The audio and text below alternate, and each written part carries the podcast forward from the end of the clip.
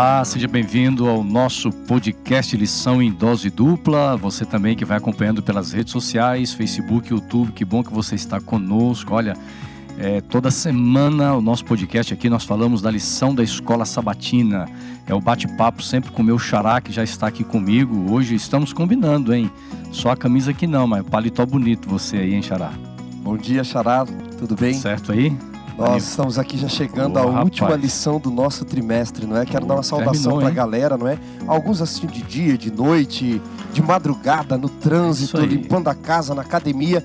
Essa semana eu tava na academia escutando o podcast, O viu? O legal é que o Lição em Dose Dupla é atemporal, né? É atemporal, não é? Não Isso tem é legal. hora, que E legal. chegamos aí à última lição do nosso trimestre, né? Passou rápido, Passou hein? rápido, que lição maravilhosa, que livro maravilhoso, quanta coisa a gente aprendeu. E Xará, eu tenho aqui já a lição do próximo trimestre. Então apresenta aí. Vou Vai apresentar pra pro galera aqui, aí. olha só.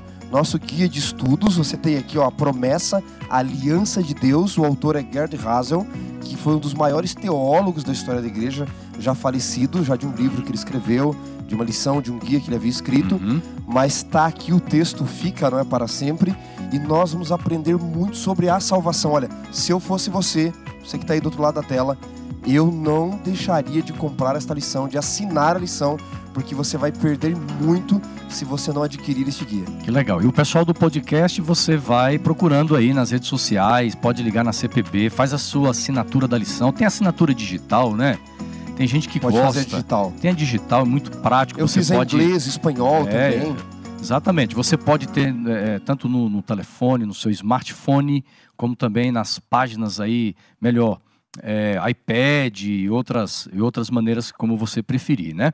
E nós chegamos então no episódio 13 desta lição que estudamos durante três meses. O tema geral é, foi exatamente sobre Isaías, o consolo para o povo de Deus. E agora, esta semana, estamos falando sobre a renovação do planeta Terra. É um tema empolgante, um tema que nos alegra. Bem no final do livro de Isaías, os últimos capítulos, nós vamos falar sobre os capítulos 65 e também os capítulos 66, tá? E vai ferver aqui hoje o Lição em Dose Dupla. Compartilhe nas suas redes sociais. Se você está assistindo no Facebook, compartilhe aí. Vai lá, agora, tem uma setinha embaixo, vai compartilhando, vai, vai escrevendo. Escreva de onde você é, a tua cidade, o estado que você mora, até o país também, né? Tem gente de todo, todos os lugares aí, é Xará. verdade, isso é verdade. Tem gente da Espanha, de Portugal, dos Estados Unidos, É isso aí. ouvindo e assistindo. aí Angola, viu? Dupla. Tem, tem Angola. muitos angolanos que nos acompanham aí Fantástico, também, hein? tá certo? Vai compartilhando, compartilhe também você que gosta de acompanhar pelo YouTube, é, compartilhe aí é, no WhatsApp, enfim, é, vamos, vamos é, propagar né, o Lição em Dose Dupla, porque é uma benção a gente poder nos alimentarmos aqui da palavra, a gente conversando aqui. Xará, num tema como esse, é, nós vamos fechar a, a- a lição né, com um convidado especial, Sabe, rapaz. de um convidado especial, né? Vou É, apresentar e- o nosso convidado. E, e- e antes dele aparecer na tela, é, ele tem uma, ele tem uma barba camarada que a Rapaz. sua fica longe, hein? Não, aí eu perdi feio, viu? É de dar inveja. Vamos apresentar nosso convidado, o pastor Felipe Tonasso. Seja bem-vindo ao Lição em Dose Dupla. Bom, bom dia, boa tarde ou boa noite, né, para quem está assistindo a gente aí. Que Tô legal. muito feliz de participar com vocês desse momento e tô honrado aí por já chegar recebendo um elogio desse, né? Na verdade, eu vou confessar uma coisa, viu, Wandersons, né? Posso chamar o Charás aí, né? Que eu É, fico feliz de conversar com vocês dois juntos. É, a minha barba não estava tão grande assim, mas quando eu falei, ah, vou cortar, vou aparar, vou deixar ela menos profética, aí os- as barbearias fecharam, né? Então o meu barbeiro fechou, então para eu não errar e não fazer besteira, porque eu tenho medo de voltar a ficar sem barba, então eu vou esperar a barbearia abrir. Então se demorar para abrir, vocês vão me ver cada vez mais barbudo aí, mas é um bom motivo. Mas, mas falando de profeta, de profecia, né? Nós temos aqui um, um João Batista, temos um Elias. Rapaz, ali é profecia em dose dupla, viu? E essa barba, Tonasso, pastor Tonasso, ela é uma barba meio, meio corintiana aí, rapaz. Meio assim, alvine, é, al- alvi, alvinegra, né? Não, foi, não foi combinado, mas você acertou em cheio, viu? A sua homenagem. Só queria dizer isso. Não vou, não vou misturar Não o vou- santo com o profano. Não, va- não vamos entrar nisso aí, embora, embora eu Mas goste do preto e branco, mas, mas que legal, pastor Tonasso. Fala para nós um pouquinho, pastor, é, do seu ministério aí, para a gente te conhecer mais? Então, é, eu estou trabalhando atualmente na, na, aqui na Associação Paulistana, né, de São Paulo. Trabalho como líder de jovens ali, departamento JA e também é, missão global. Então aí acaba que envolve um outro pacote que é música, universitários também e as comunidades étnicas aqui, né, de São uhum. Paulo. Então eu trabalhei é, um tempo na comunidade Nova Semente como pastor lá também, fui associado, fui também pastor. Estou aí no décimo ano de ministério também. Acho que o Wanderson pode ter memórias aí da nossa época de colégio que a gente Opa. estudou basicamente na mesma época, né? Exatamente. É, ele se formou, eu estava lá no caminho, ele já se formou acho que 2009, não lembro, ou 10, e eu estava no caminho ali já é, estudando. Então eu tô aqui, sou casado com a Mariana, é, ainda não tenho filhos, mas tenho um cachorrão que a gente gosta muito, e em breve a gente quer ter filhos. Que legal, e a gente está aí trabalhando para Deus e juntando duas paixões, né, Wandersons? Seria missão e juventude, né? Então eu tô até aqui com a camiseta do Ano Missão, uhum. que é o nosso projeto desse ano aqui para plantar uma igreja com a juventude, Show. ou seja, a gente está sempre engajado nesse ministério e é um privilégio para mim participar desse estudo da lição, falar sobre a nova terra, falar sobre a renovação de todas as coisas. É como você disse, é empolgante e eu amo falar sobre isso, amo falar sobre o reino de Deus. Então vai ser muito legal ter esse bate-papo com vocês, poder inspirar alguém aí também uhum. que nos ouve. E o pastorzão, e aqui tem, Charal, uma coisa legal, né? Porque o Felipe e eu nós somos contemporâneos do colégio, do NASP, né? E somos contemporâneos aí também de pós-graduação, né? Que quando ele entrou no, no, mestrado, eu estava saindo já do doutorado ali, mas a gente fez algumas matérias, cruzava os corredores ali. E eu quero mandar um abraço especial aí para a Associação Paulistana, que eu comecei lá. E o pastor Felipe é pastor de jovens de toda a associação, portanto, pastor da minha cidade, Biúna também. Um abraço especial aí para a galera Opa, de Biúna, legal, minha cidade hein? natal. Que bacana. Pastor Felipe, que Deus te abençoe, Sim. rapaz. É um desafio trabalhar é, com toda essa demanda que você tem é, é, desafiador, mas ao mesmo tempo prazeroso trabalhar com a nossa juventude, né? E, e, e engajar essa juventude na missão. É, a, a, juventude, eles são muito fortes, é, são criativos e eles têm convicções. Então, quando colocam o coração em alguma coisa, tem que sair da frente porque eles vão embora. Não é assim? Exatamente. Eu acho que é, há muitos anos a gente deixou de falar de missão, talvez na década de 80, 90, ele deixou de focar a missão para a juventude. Uhum. Parecia que a missão era, era, algo muito distante, era, era, era a missão era vista para os missionários que iam para outro país. E hoje não, a linguagem da missão chegou no dia a dia, chegou na rua, e a juventude é, é esse coração da igreja, né, Wanderson? É o, é o, coração da igreja, ela vai é pulsando é e vai conduzindo aí. É, agora na pandemia, se não fosse a juventude, eu vou dizer para vocês, aprender a mexer no Zoom, no StreamYard, nessas é. plataformas, transmissões. Instagram, Se não fosse a juventude lives. por trás, talvez muitas igrejas teriam parado a missão por um uhum. tempo. Então a juventude é essa tocha aí, continua acesa e a gente vai continuar apaixonado por eles até Jesus voltar. Que bênção, viu? Eu quero convidar o Xará então para fazer esta primeira oração, Xará. E nós vamos entrar aqui nesse tema fantástico. Pede a bênção de Deus aí. Vamos orar. Senhor Deus e Pai, nós estamos chegando ao final do nosso guia de estudos, a nossa 13 terceira lição da Escola Sabatina, do livro de Isaías. Quantas lições profundas, Senhor. Quantos apelos do Senhor, quantas demonstrações do teu amor e da tua graça e misericórdia. E agora, ao abrirmos junto ao pastor Felipe Tonasso a última lição desse trimestre, suplicamos que teu Santo Espírito seja o nosso professor. Que o Senhor nos guie e nos oriente para compreendermos as profundas verdades da tua palavra. Oramos por Jesus. Amém.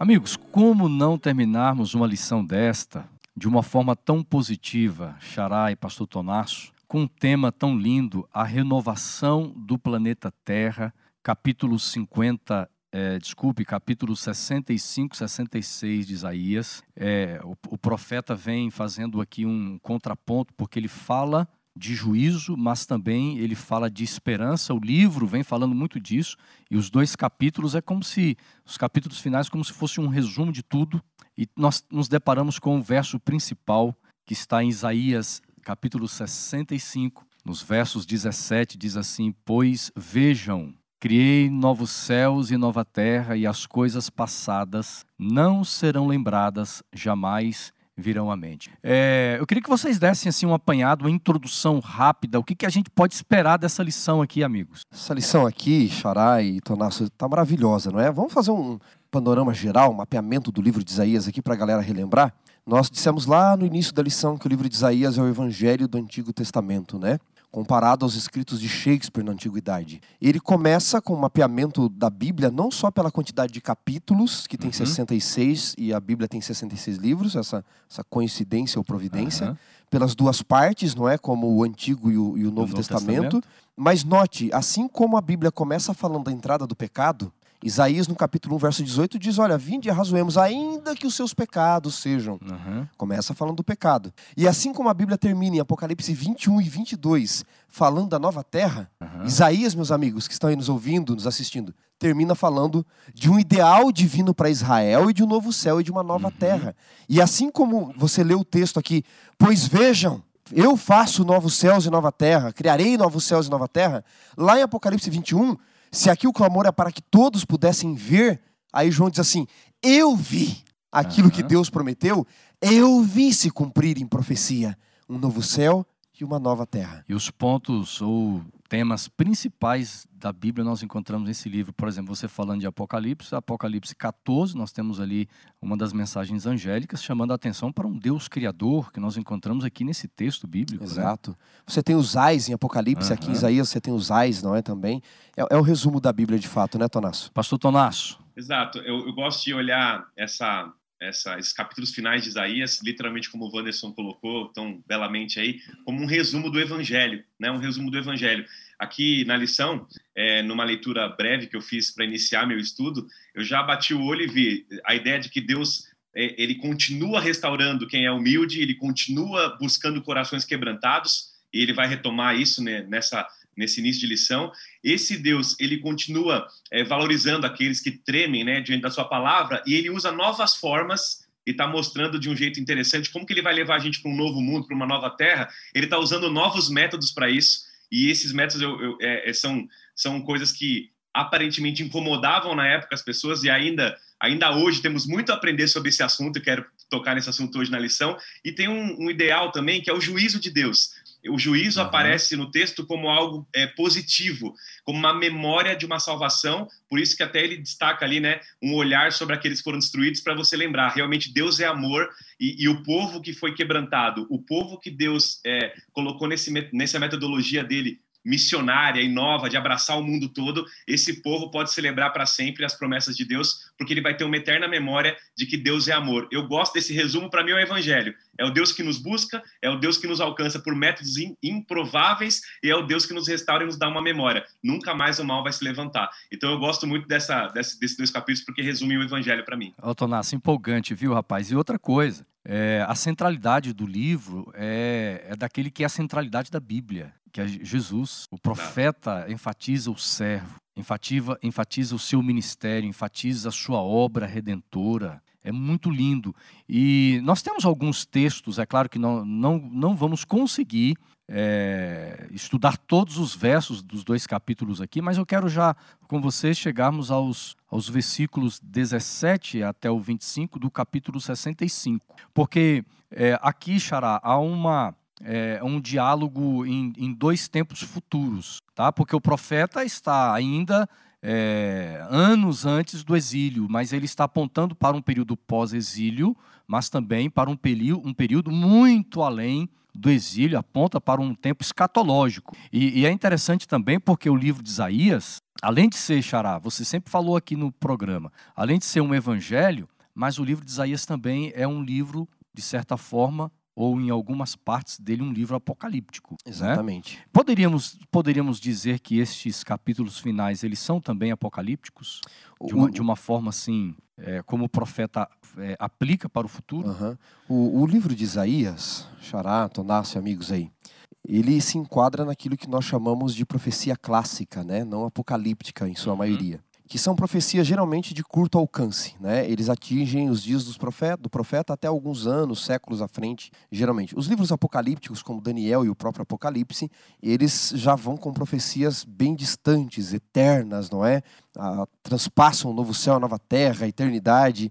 Mas Isaías tem partes apocalípticas, sim. Agora, o que é interessante aqui desta promessa no verso 17, não é? Pois eis que crio novos céus e nova terra, não haverá lembrança das coisas passadas, jamais haverá memória, e assim ele vai falando das bênçãos, o leão e o cordeiro pastando juntos. É que Deus aqui, ele está vislumbrando de fato, como você falou, dois momentos futuros. Ele está vislumbrando uhum. cerca de, vamos dizer aí, de Isaías, 150, 160 anos à frente dele, Aham. a restauração do povo, a restauração da terra de Jerusalém, de Israel.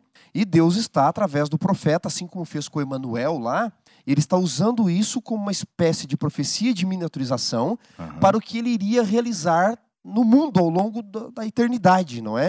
O que que é profecia de miniaturização, amigos que estão aí nos ouvindo? Toda vez que Deus vai realizar algo em escala maior na história da redenção, ele realiza algo em escala menor. Exemplo, ele mandou, ele, ele prometeu que mandaria Jesus para salvar todo mundo. Aham. Mas antes ele mandou Moisés como um símbolo, Uhum. mandou Jó, mandou Boaz, mandou Ciro, como nós já vimos aqui na Uhum. lição. E Deus, para mostrar o que ele vai realizar em escala maior, universal na história do planeta Terra, ele queria usar Israel como exemplo do que iria acontecer. Assim como ele usou personagens na história como exemplo, né, Tonasso? Porém, este ideal de Israel aqui nunca se cumpriu. Esse é um detalhe da história. Vou passar para o Tonasso para não alongar, mas há muita coisa aqui. É uma espécie de profecia de miniaturização, isso tem que estar na tua mente. Deus queria que tudo isso que está prometido aqui acontecesse na história do povo de Israel pós-exílio, mas não aconteceu, por motivos que nós vamos depois mencionar. Mas isso não significa que não vai acontecer no tempo do fim. Viu, Tonasso? É, é interessante que nós vemos num momento político tenso, mas, de qualquer forma, nós sempre observamos as, os projetos políticos, por exemplo, a necessidade de reformas, tanto nas- na, na área política, tributária, é, constitucional e assim por diante, para tentar é, colocar o país né, é, num, num- caminho que, que vai produzir frutos melhores para a sociedade. E quando nós vamos observar aqui, a partir do- dos, dos versos 17 do capítulo 65 de Isaías, nós não estamos encontrando aqui a ação humana de, uma, de reformas para se ter uma nação melhor. É a mão de Deus agindo de uma forma poderosa, porque fala de uma, de uma reconstrução, de uma renovação, não simplesmente política de um país, mas de uma terra, de um novo céu. É, ou seja, isso é maravilhoso quando nós nos deparamos com Deus prometendo agir de uma forma poderosa nesse planeta que nós vivemos de pecado, vamos dizer assim. É, eu, eu gosto de ver isso, é, Wanderson, de uma perspectiva dupla, né? Quando o pastor Wanderson fala da questão da profecia clássica, é, eu costumo chamar, pastor Wanderson, da escuta do sofá. Né? O que, que é a escuta do sofá? A escuta do sofá é como se fosse uma metáfora. Uma mãe chega para uma criança e fala: Filha, o Natal está chegando, por exemplo, e a filha fica toda animada, porque ela ouviu da mãe que o Natal está chegando. Só que aí o pai está sentado no sofá e escuta a mesma informação. O Natal está chegando e ele descobre: Puxa, não comprei presente, não fiz nada. Para o pai, a reação é completamente diferente. Para aquele povo, né, a reação era uma, para nós é outra. Ou seja, quem está do sofá, quem está de agora, de 2021 para trás, a gente consegue olhar que não foi cumprido, consegue aprender lições e consegue olhar para agora e ver um Deus que não desistiu de continuar sua obra de recriação. E o que eu quero destacar aqui é que o verbo que ele usa, o verbo criarei novos céus e nova terra, Aham. Tem a ver com essa expressão que é uma mesma expressão usada lá no Gênesis mesmo, quando ele fala eu, eis que Deus criou o novo céu e nova terra, ou seja, Deus criou os céus e a terra, essa expressão bará, esse verbo que vem de uma criação é, que não, não necessita de ação humana, não, não necessita de matéria humana, nem de Aham. nada que, que necessite a não ser o próprio Deus e seu amor em tentar criar. Aqui o verbo tem uma diferença interessante. O verbo não está no passado como se tivesse resolvido. Eu criei. Ele fala assim: eu estou criando. É como se eu, eu continuo criando novos céus e nova terra. Isso, para mim, Wanderson, é uma coisa muito esperançosa, porque a despeito da infidelidade divina, Deus está dizendo: eu estou criando através de sinais em vocês a possibilidade de vocês crerem que esse reino é verdadeiro, de que ele vai chegar. Ou seja, eu que estou no sofá hoje, em, em, em certo sentido, em outro contexto, ouvindo isso, eu posso olhar para trás e falar assim: Deus continua criando novos céus e nova terra. Deus continua dando sinais que seu reino vai chegar.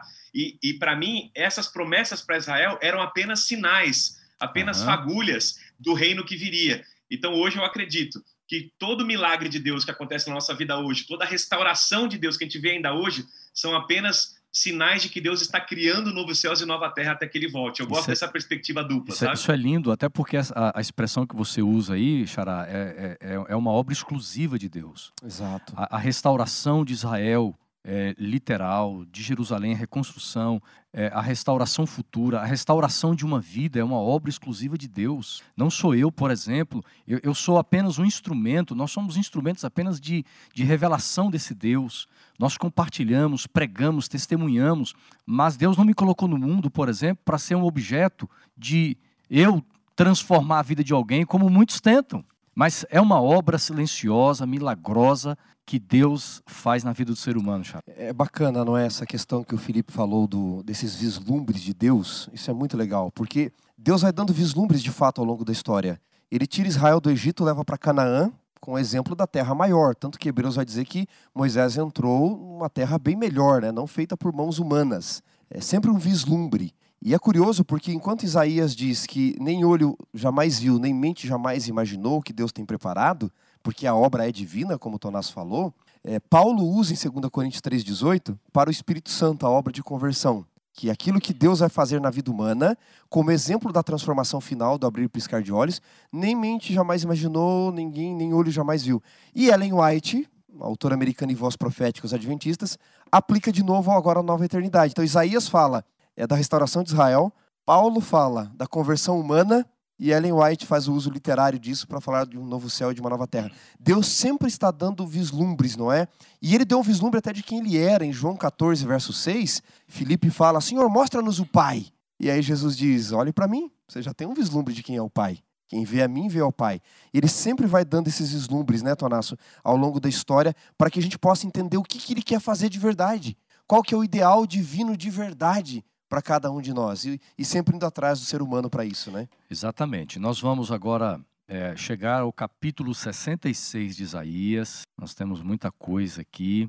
E eu quero destacar, amigos, os versos, deixa eu dar uma olhada aqui, os versos 18 e 19, porque agora nós, nós entramos aqui é, no momento em que Deus revela a sua glória e isto é motivo de atração, Deus querendo atrair as pessoas para perto de si. E esses dois versos, Xará, eles são cruciais para a gente entender é, o tema que foi trazido aqui na lição, inclusive na lição de segunda-feira, esse imã divino, esse Deus atrativo, Deus é, trazendo é, nações, trazendo pessoas, indivíduos, homens e mulheres para perto dele, né? E aí nós temos os dois versículos é, Isaías 66, versos 18 e 19. É, você pode ler aí, pastor Tonasso? Tem, tem como você fazer Posso a leitura? Claro. Bom, estou usando a nova versão transformadora aqui, né? Uhum. NVT. Ela diz assim: Eu vejo o que fazem e sei o que pensam. Por isso, reunirei todas as nações e todos os povos, e eles verão minha glória. Eu reunirei, né? Ele diz. Realizarei um sinal no meio deles enviarei os sobreviventes como mensageiros às nações, a Tarsis, aos líbios, aos lídios, a Tubal e a Grécia, e a todas as terras além do mar que não ouviram falar da minha fama, nem viram minha glória. Ali anunciarão a minha glória às nações. Xará, esse, esse texto aqui, ele é fantástico porque nós já encontramos aqui é, princípios missiológicos, ou seja, é, nós encontramos bases para a gente estruturar uma compreensão missionária. É, eu pergunto para vocês, de acordo com o texto, vamos pensar um pouquinho nisso aqui, o que realmente deveria atrair as nações e as pessoas a esse Deus de Israel? Esse texto aqui é sensacional, não é? Ele fala da sua glória, não é? As nações, elas virão, é, a minha glória, aquelas nações que não viram, não é? E, e, quem vai atrair, não é? O texto diz assim que ele vai usar Israel para ser um sinal de atração. Notem, primeiro ele diz que vai restaurar Israel a um, um ideal muito parecido com o Éden. A glória dele seria manifestada desta forma. Porque o sinal aqui, diz os comentaristas, não está bem claro. Mas se nós Exato. lermos desde o capítulo 65, o sinal é Israel. É, é a glória de Deus transformando Israel. A restauração, esse Israel transformado, o ideal de Israel. E, né? e por meio deles, a manifestação da glória de Deus. Exato. Essa questão da glória ela é muito ampla no Antigo uhum. Testamento, porque veja, até o autor do guia fala aqui, lembrando o sinal que ele deu a Noé, né? Ele dá um sinal a Noé que é o arco-íris, não é? O sinal da aliança. Por que, que ele dá esse sinal a Noé, o arco-íris, o sinal da aliança? Se você discorrer o Antigo Testamento, você vai ver que as cores do arco-íris são as mesmas cores das pedras que, que, que, estão ali no céu, não é? Em Ezequiel 28, fala que Satanás andava no ônix, no berilo, no ouro, no diamante, são as mesmas cores do arco-íris. São as mesmas cores de Êxodo 28 que Deus mandou fazer a roupa do sacerdote e o santuário, as mesmas do arco-íris. E por quê? Porque aí você vai para Ezequiel 1, e você vai também para Apocalipse 4, Ezequiel 1, acho que a partir do verso 28, se não me falha, diz que ele viu a glória do Senhor e era semelhante a um arco-íris. Então Deus sempre está relacionando com essas coisas. Paulo nos diz em 2 Coríntios 3,18 que ele, a obra do Espírito Santo seria restaurar o ser humano de glória em glória ao aspecto da sua glória. Em algumas versões diz da sua imagem. Uhum. Então a obra do Espírito Santo, a obra de Deus, sempre foi nos restaurar. E restaurar, diz o apóstolo Paulo, é restaurar a glória de Deus. Uhum. Seja a glória de Deus sobre uma cidade, seja a glória de Deus sobre um indivíduo. Aqui ele diz: Eu vou trazer minha glória de volta a Israel. E esta restauração esta glória manifestada em Israel será o sinal para atrair as nações, porque eles não viram a minha glória, eles não contemplaram a minha restauração, mas em Israel eles vão ver. Eu coloquei aqui na lição, eu, eu, eu fiz uma, uma sequência aqui, pastor Tonasso. Eu coloquei assim, ó, Deus ele reúne o seu povo, há um ajuntamento, ok? Simbolizando a, a, salvação do indivíduo, a salvação do povo. Na sequência, eles contemplam a glória de Deus, eles recebem um sinal de Deus, Agora, os salvos, pastor Donasso, olha que lindo. Então, eles são enviados às nações. E eles são enviados para anunciar as, a, a, glória de Deus. E a gente, às vezes, pastor Tonasso, quando nós falamos de missão, nós queremos estabelecer alguns métodos que eles estão distantes do Evangelho, distantes de uma teologia bíblica. E nós acabamos é, criando certos métodos que eles são interessantes, mas eles deixam, por exemplo, de revelar realmente quem Deus ele é.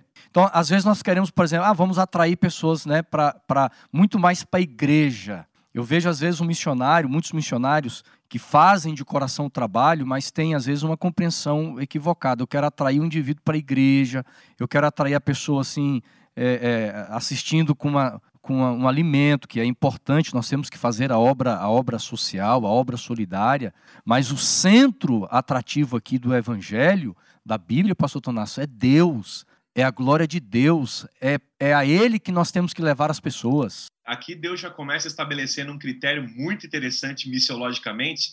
Na verdade, esse critério ele começa no Éden, né? Ele vai fazer isso com Abraão, ele vai fazer isso com vários profetas que vieram antes. Mas aqui um vislumbre interessante, né?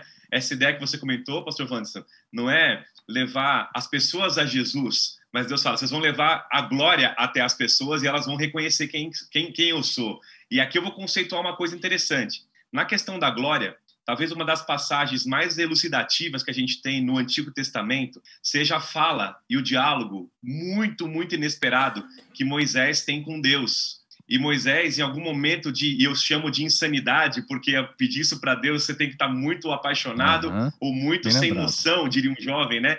Porque ele fala assim: Senhor, me mostre a tua glória. Ele fala: Eu rogo-te que me mostre a tua glória. E Deus, ao responder para ele, fala assim: Olha, farei passar diante de ti toda a minha bondade. Ele fala isso, toda a minha misericórdia.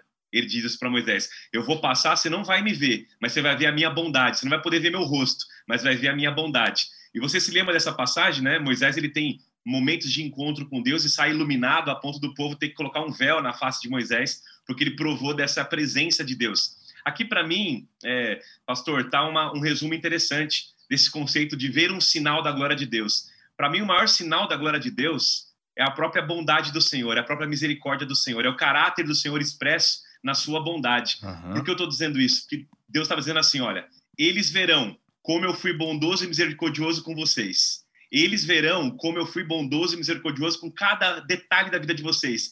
E ao vocês espalharem misericórdia e bondade através da vida de vocês, eles saberão que esse reino está chegando. Por isso que eu gosto dessa visão dupla. Deus está criando um novo céu e nova terra para um povo que não merece, para que esse povo, ao provar dessa bondade, expresse essa glória da qual estamos destituídos.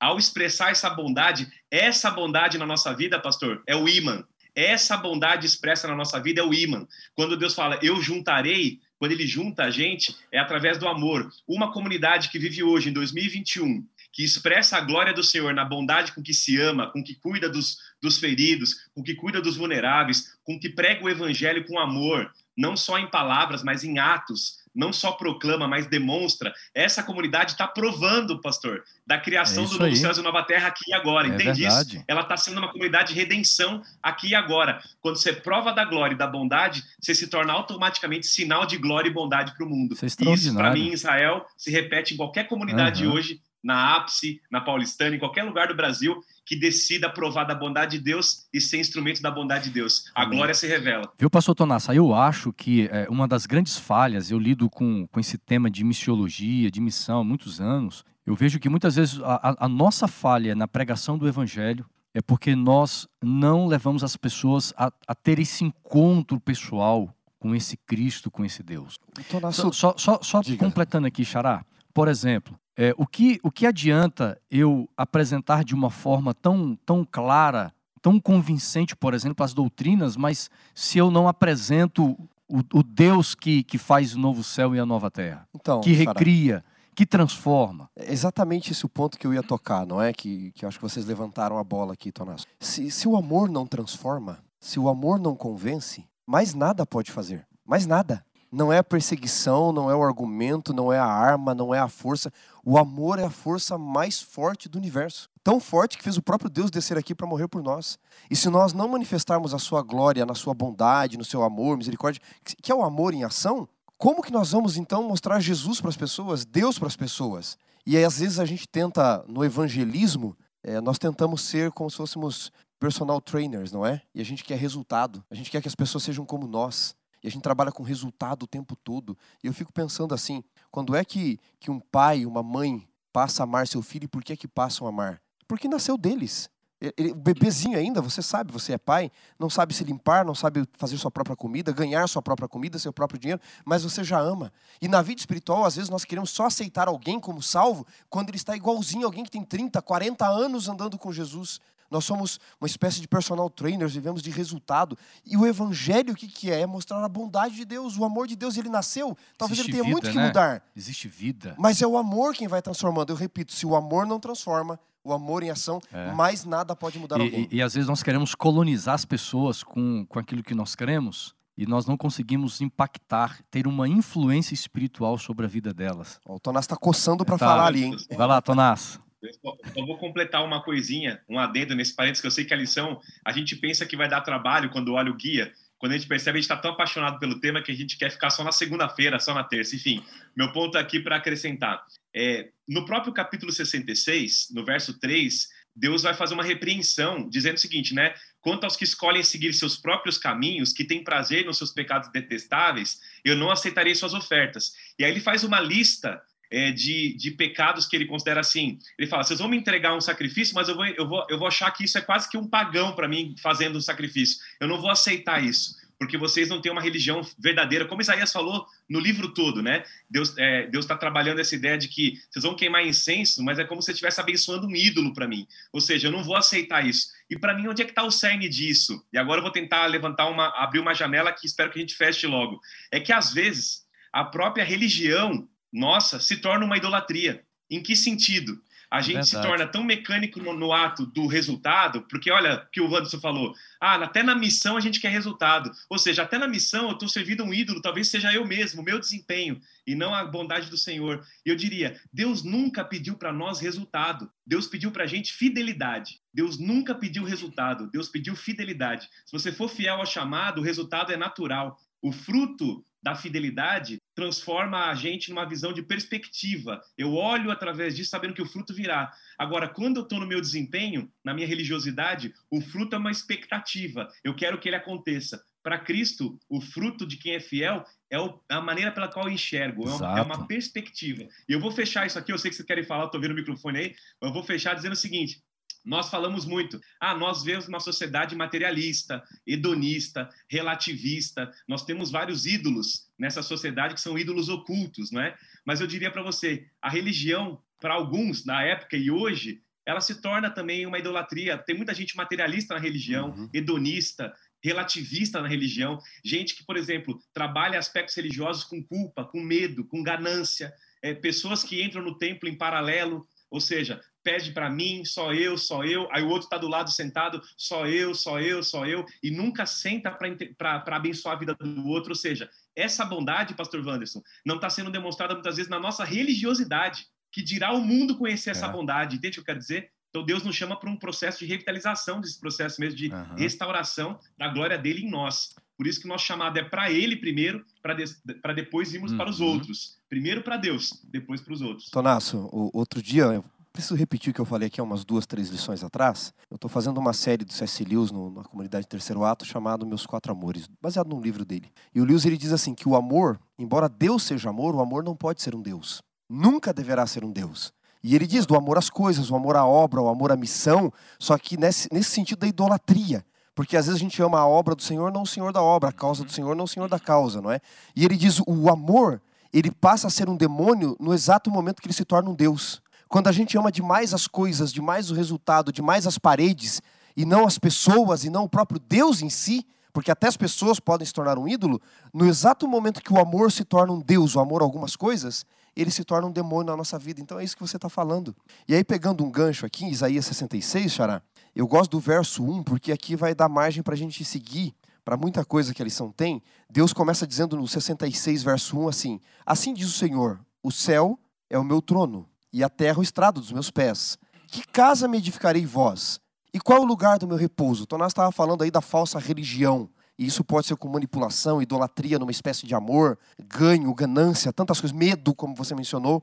E aqui Deus está fazendo algo que para mim, Tonasso, ecoa é, Jesus com a samaritana, que é a discussão da verdadeira religião, do verdadeiro lugar. Deus aqui já está perguntando: que templo vocês vão fazer? Tudo fui eu que criei.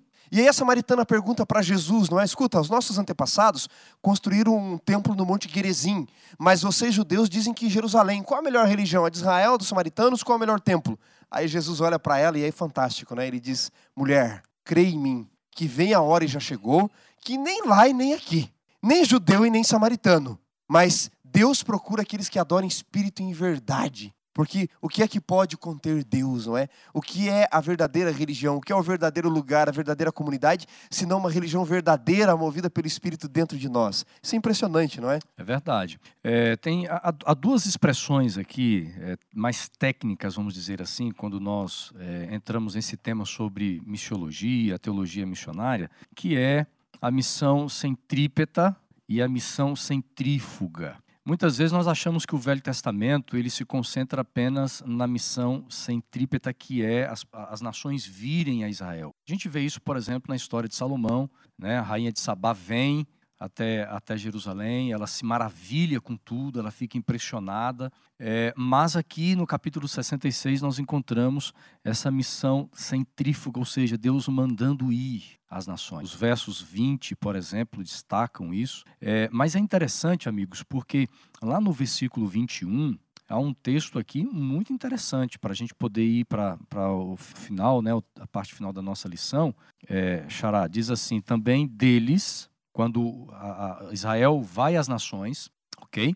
Agora diz assim o verso 21 do capítulo 66: Também deles escolherei alguns para sacerdotes e para levitas, diz o Senhor. E ele está falando das nações aqui, né? Não de Israel. Não de Israel. E aí nós chegamos agora, eu queria destacar com vocês aqui é, um texto lá no Novo Testamento, ok? Porque Isaías, os, os autores do Novo Testamento, eles, eles sempre estão citando é, quando não citam de uma forma de uma forma clara, mas eles carregam nas suas falas, nos seus escritos, princípios que nós encontramos aqui em Isaías, tá certo? Então, por exemplo, nós encontramos ali no livro de Gálatas, capítulo 3, versos 28 e 29, por exemplo, nós vamos depois ter também lá, é, Pedro fala sobre isso, Xará, mas é, vamos dar uma olhada em Gálatas, capítulo 3, versos 28 e 29, porque nós vamos encontrar duas duas expressões aqui, pastor Tonasso, muito interessantes com, com respeito aos gentios, descendentes e herdeiros,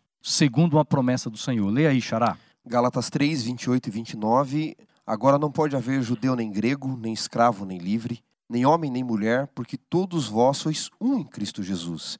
Verso 29. Se vocês são de Cristo, também são descendentes de Abraão e herdeiros segundo a promessa. É, é porque os, judeus tinham uma, uma, forma de compreender estas expressões descendentes e herdeiros de uma forma muito exclusiva para eles. E agora, religioso, e agora né? Paulo vem causando uma, uma revolução, vamos dizer aqui, teológica. É, em João 1, no verso 11, Deus já havia dito, não é?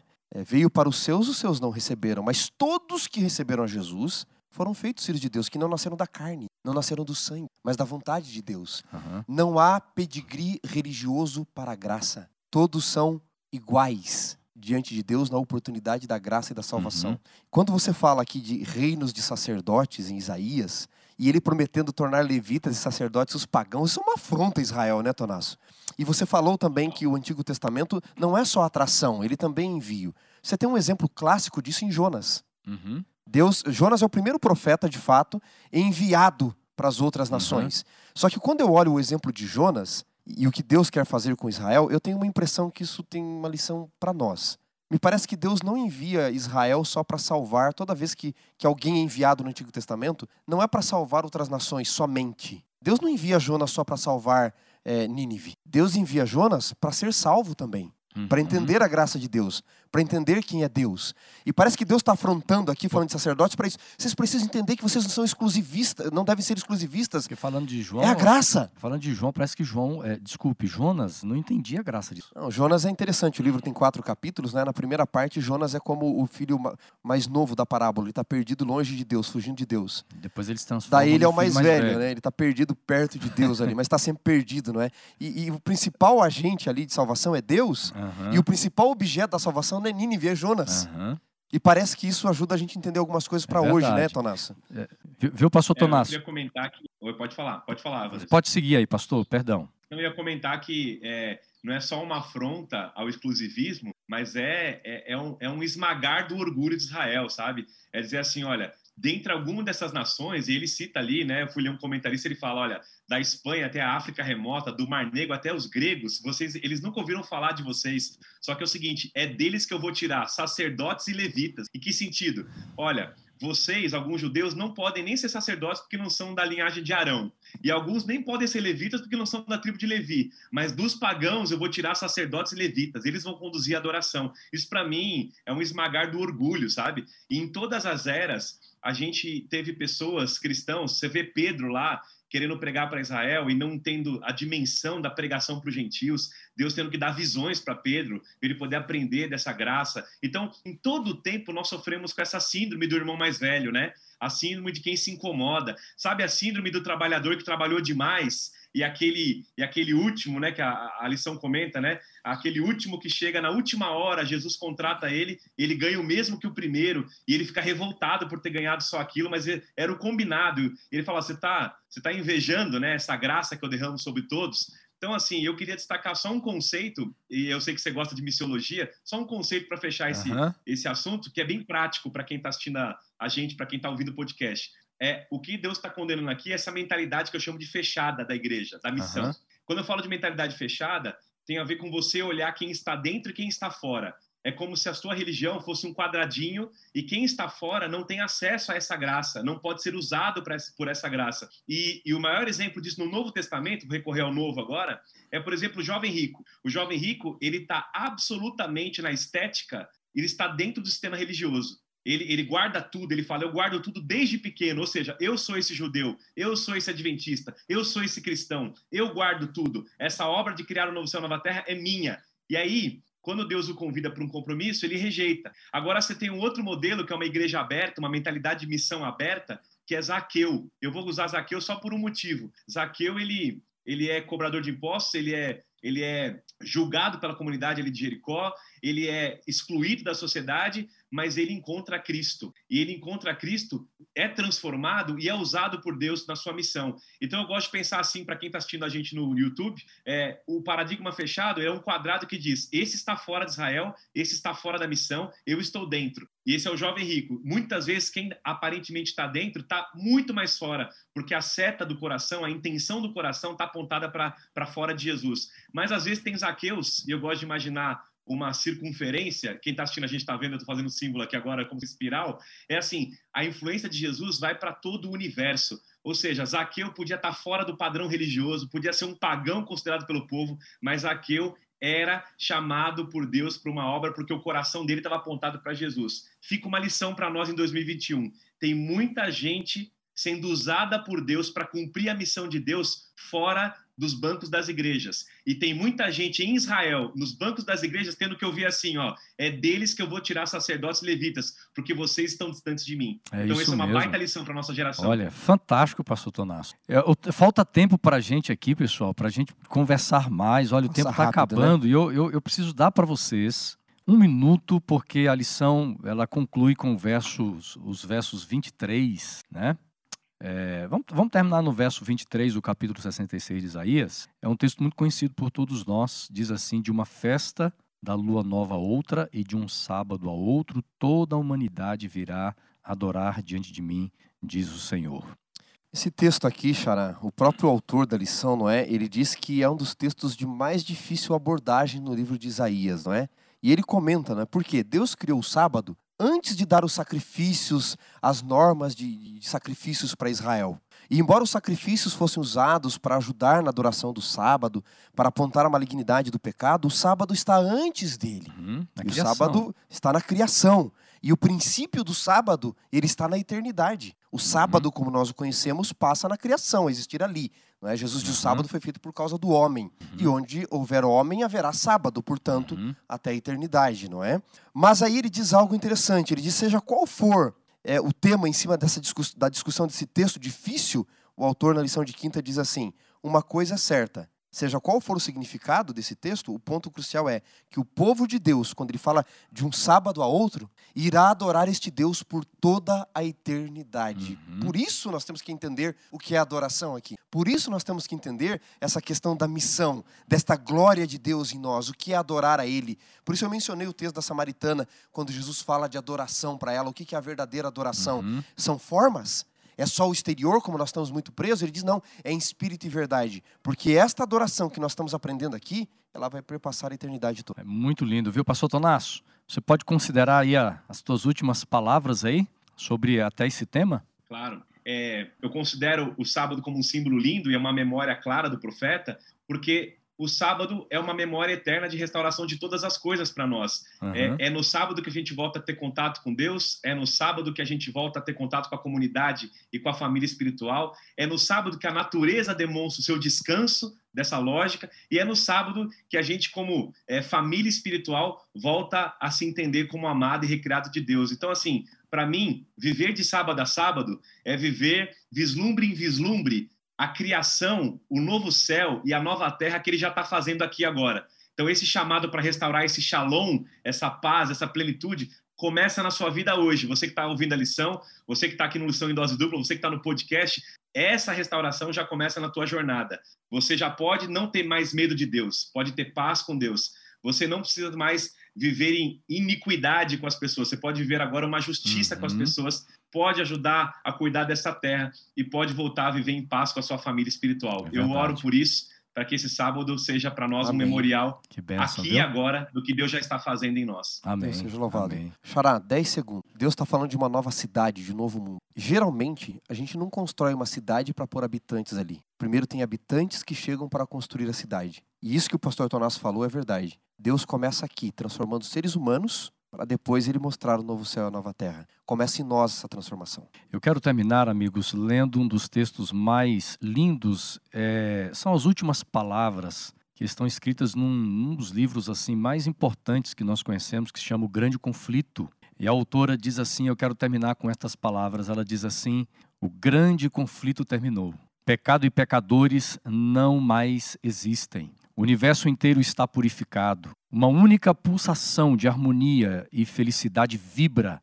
por toda a vasta criação. Daquele que tudo criou, emanam vida, luz e alegria por todos os domínios do espaço infinito. Desde o minúsculo átomo até o maior dos mundos, todas as coisas, animadas e inanimadas, em sua serena beleza e perfeita alegria, declaram que Deus é amor. É com esse Deus que viveremos pela eternidade. Então prepare a tua vida hoje, entrega teu coração a Jesus. Se você ainda não se entregou a Jesus, diga assim: Senhor, eu, eu preciso, sabe, entender que este mundo que vivemos é um mundo de caos, de tristeza, de tantas coisas ruins. Mas Deus promete para a gente logo, logo, um novo céu, uma nova terra, um lugar onde não vai haver morte, pranto, dor, tudo aquilo que, que angustia, que fere o nosso coração. Que Deus possa abençoar a sua vida, esse é o nosso desejo. E muito obrigado, pastor Tomasso, por participar conosco dessa lição aqui, viu? Foi uma alegria obrigado muito grande tê-lo com a gente, tá, pastor? Valeu, pastorzão. amigo. Deus abençoe vocês. Muito obrigado. Que Espero bom, estar viu? sábado a sábado com vocês pela eternidade. Amém, amém. Que benção. Pastor Tonasso, termina orando por todos nós. Claro. Nosso bom Deus e nosso Pai, louvado seja o teu santo nome pela tua obra de criação e de recriação de todas as coisas, Pai. Tua misericórdia se renova para nós a cada manhã, e a cada manhã é uma chance da gente experimentar a atmosfera desse novo céu e dessa nova terra, até que tua justiça encha esse mundo e a tua glória encha essa terra. Eu oro para que cada um que experimentou esse estudo dessa lição desse trimestre volte para o Senhor, arrazoe, converse contigo, rasgue o coração, como diz o teu profeta, para que a gente experimente em nós essa mudança a cada dia, esse preparo para esse encontro contigo e que, Pai, nós possamos provar também da tua bondade e misericórdia e estendê-la para as pessoas. Que a tua glória se manifeste em nós e também através de nós, Senhor. Eu oro para que todos vivamos essa experiência até esse dia em que nós entraremos em novo céu e nova terra para sempre. Em nome de Jesus. Amém, Senhor.